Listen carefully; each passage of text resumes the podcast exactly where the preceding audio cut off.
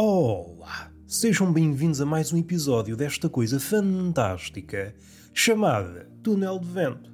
Hoje, acompanhado por esta música, calha bem, hoje vamos falar de Nosso Senhor, do seu Filho que está acima de todos os outros. Não deixa de ser curioso. Deus é amor, mas também é diferença máxima. O Senhor Cristo está entre uma coisa e outra Está entre Deus, o Altíssimo, e o homem que é raso. Fica a meio caminho entre a divindade e a humanidade. Uma espécie de imitação tardia de Hércules, um semideus, que mais tarde, tal como Hércules, subiu aos céus. Jesus foi crucificado, Hércules foi queimado na fogueira. Um destino trágico que o elevou aos ares como um balão como aquele personagem dos morangos com açúcar. Que beleza falarmos de Cristo, de Deus e de morangos com açúcar. Para o que havíamos de estar guardados. Tenho aqui três ou quatro coisas que gostava de pensar convosco. Acerca da origem de Jesus, acerca de um livro escrito por um francês. Uma ideia que é arriscada, mas vamos ter com ela. E agora esqueci-me qual era a outra coisa. Bem, vamos paulatinamente. Ah, já sei.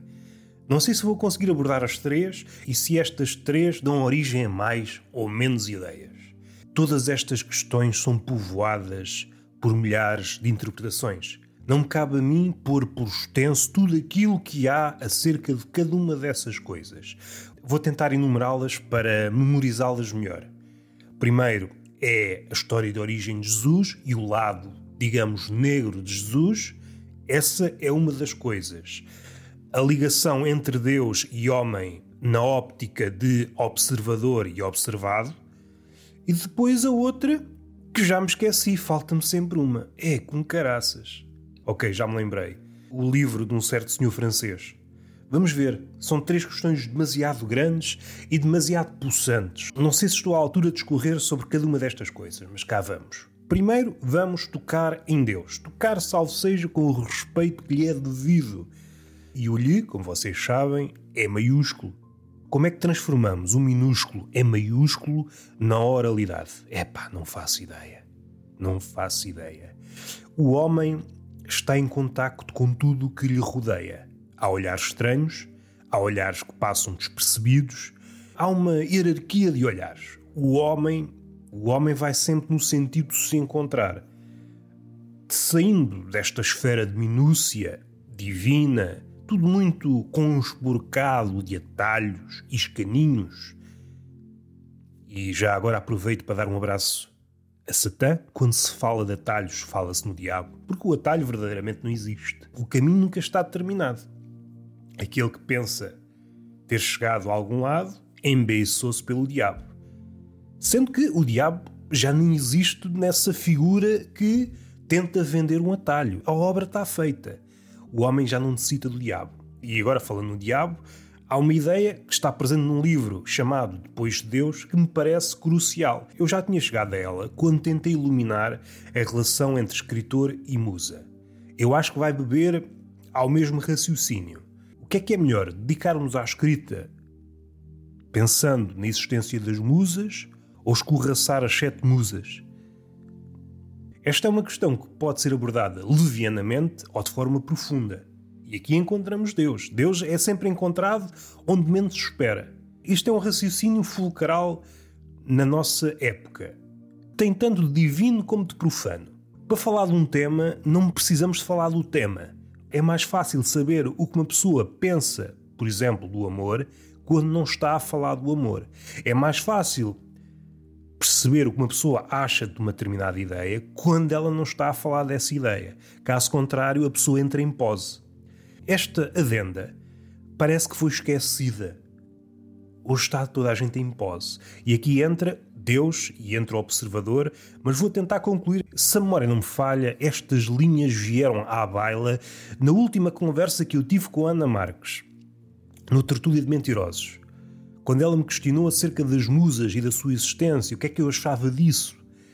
Se a memória não me falha, que às vezes também tem disto, que é um dos corvos de Odin, um dos corvos é a memória e o outro é o pensamento. Odin, o deus cimeiro do panteão nórdico, fazia-se acompanhar com esses corvos.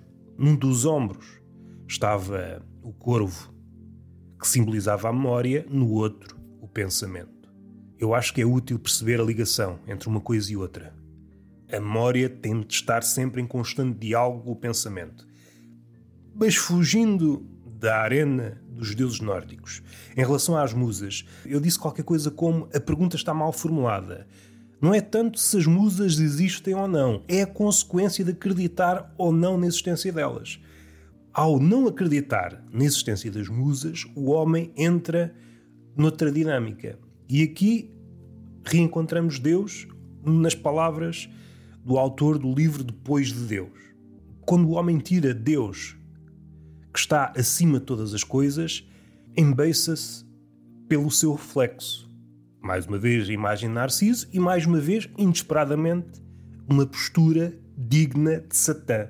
Satã embeiçou-se pela sua postura e foi isso que motivou a sua queda.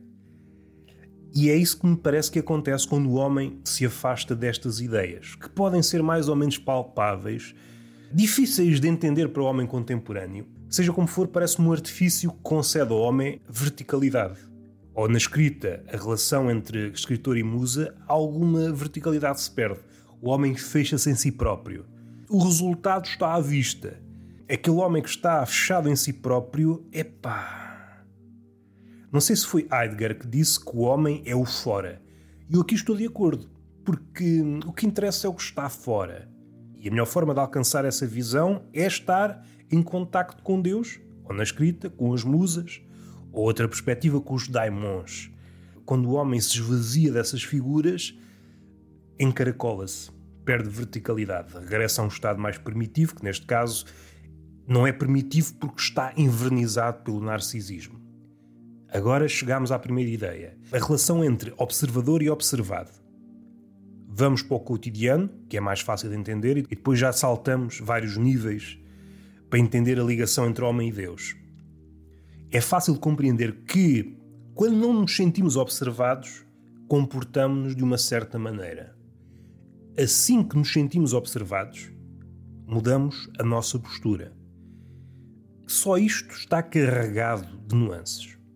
Tem que ver com a postura que o homem quer evidenciar. Se é uma câmara, se essa câmara o pode enobrecer, se pode resultar num prejuízo o seu entendimento, porque pode dar-se o caso de a Câmara vir com um propósito enobrecedor e o homem entendê-la de forma contrária. Há aqui uma ligação vertiginosa entre aquele que observa e o observado. Já falei várias vezes nesta relação que me parece essencial para compreendermos a condição humana e até o pensamento, a relação entre aquilo que observa e aquilo que é observado. E isto vai até o infinito. Dado este exemplo que me parece fácil de entender, assim que aparece uma câmara, e essa objetiva pode ser uma máquina, como pode ser o olho humano, assim que entra o olho na equação, assim que a ilusão de nos sentirmos sós desaparece, o nosso comportamento modifica-se. Parece-me claro.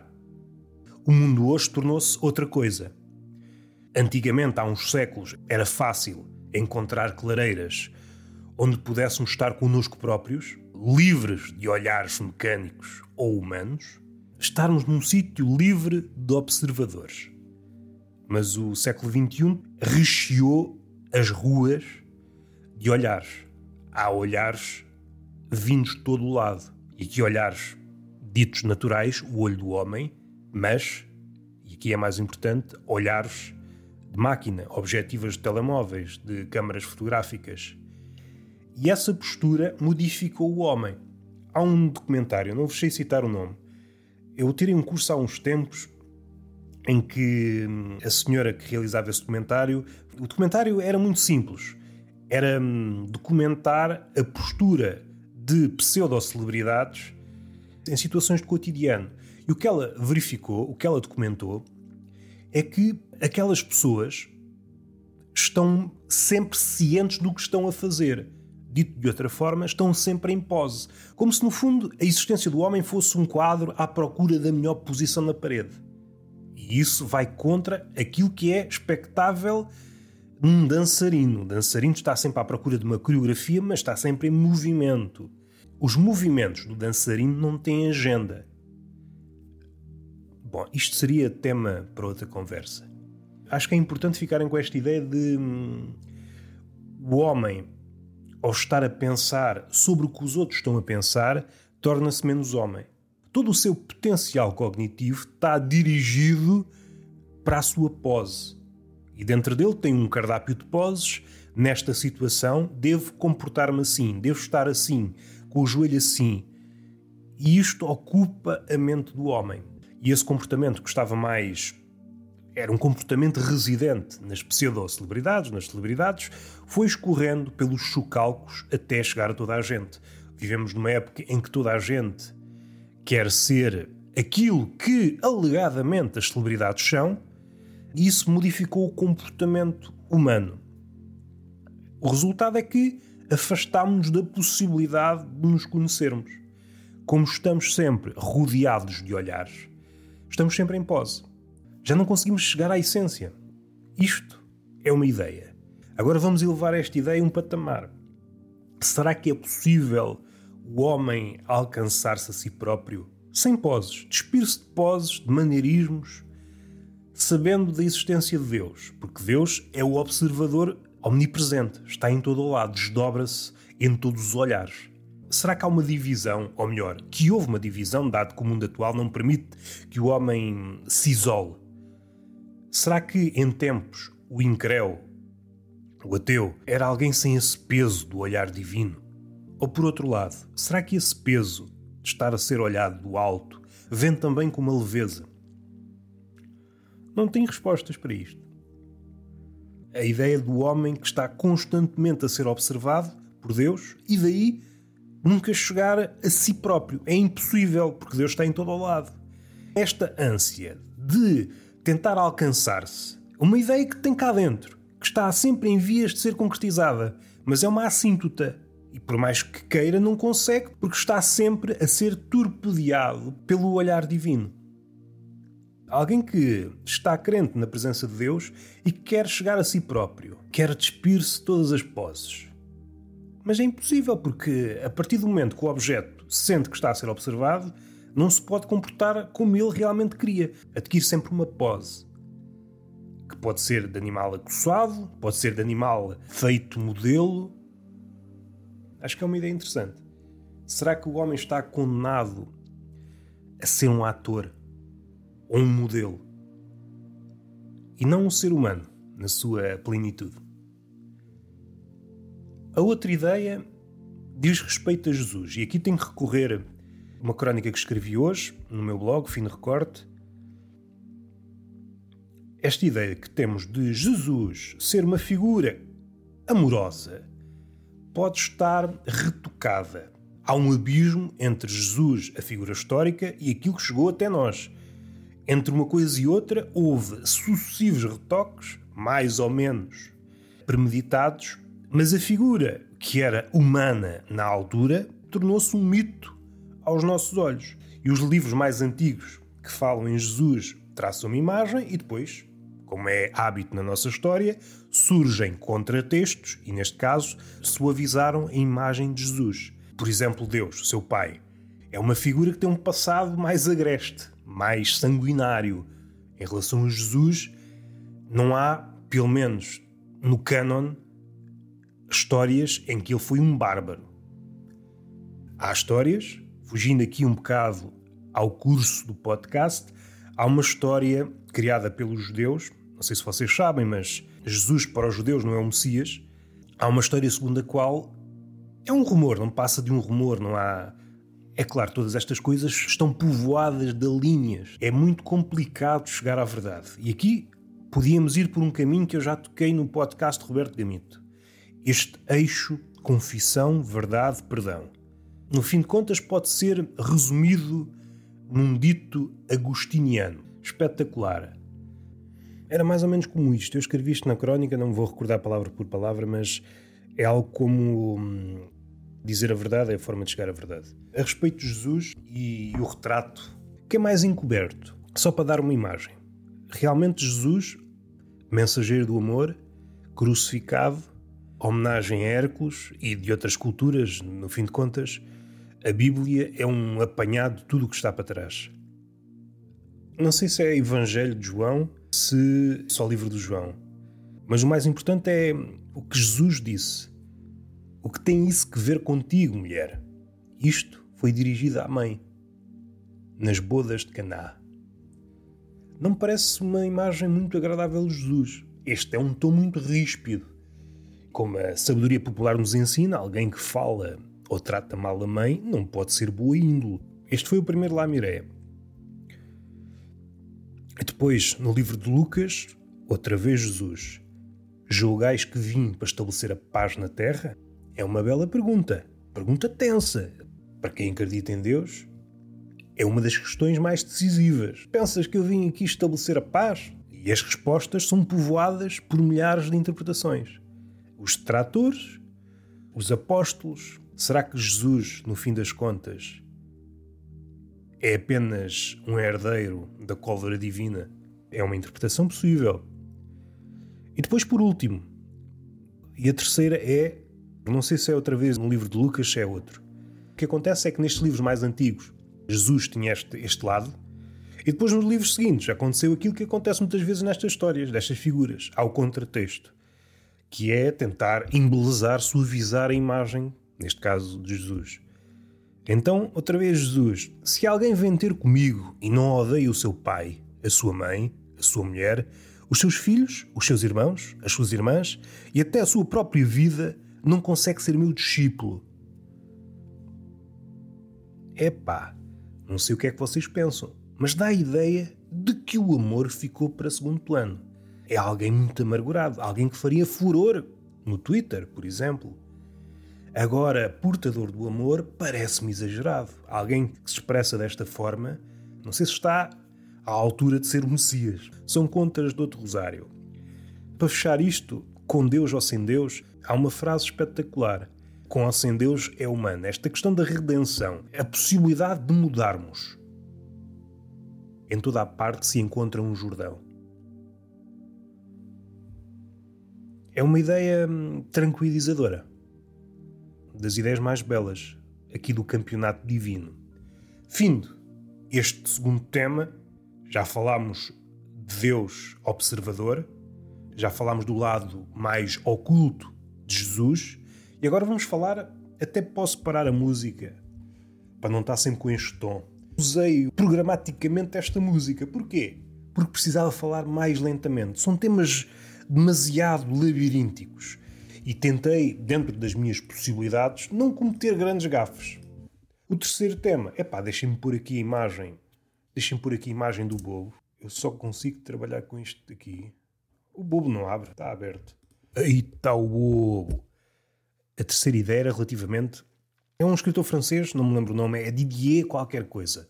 Não vos consigo dizer o apelido pega numa ideia imemorial, mas traz para o nosso tempo. Esta ideia de o homem querer aproximar-se de Jesus, ou melhor, o homem estar à espera de Jesus, que é uma ideia imemorial, mas agora fundindo com o homem contemporâneo. O que é que define um homem contemporâneo? É um homem impaciente, não tem tempo para nada. Pegando assim um bocadinho à maluca naquela frase: se Maomé não vai à montanha, o resto vocês sabem Perdoem-me a brincadeira. Perdoem-me a brincadeira, faz favor. Aproximarmos-nos de Cristo segundo uma lente contemporânea. E qual foi a blasfémia que este escritor fez? Quanto a mim é uma ideia engraçada. Clonar Jesus. Encontrar ADN do Senhor Cristo e trazê-lo para os nossos dias. Esta é uma ideia que me está a povoar a cabeça nos últimos dias. É claro que tem de haver aqui muitos pressupostos partindo do princípio que é possível coletar ADN e que a ciência seja capaz de clonar Jesus. Este é um pressuposto. O outro pressuposto é que Jesus é realmente aquela figura que é retratada na Bíblia. Terceiro, que é filho de Deus. Estes pressupostos todos.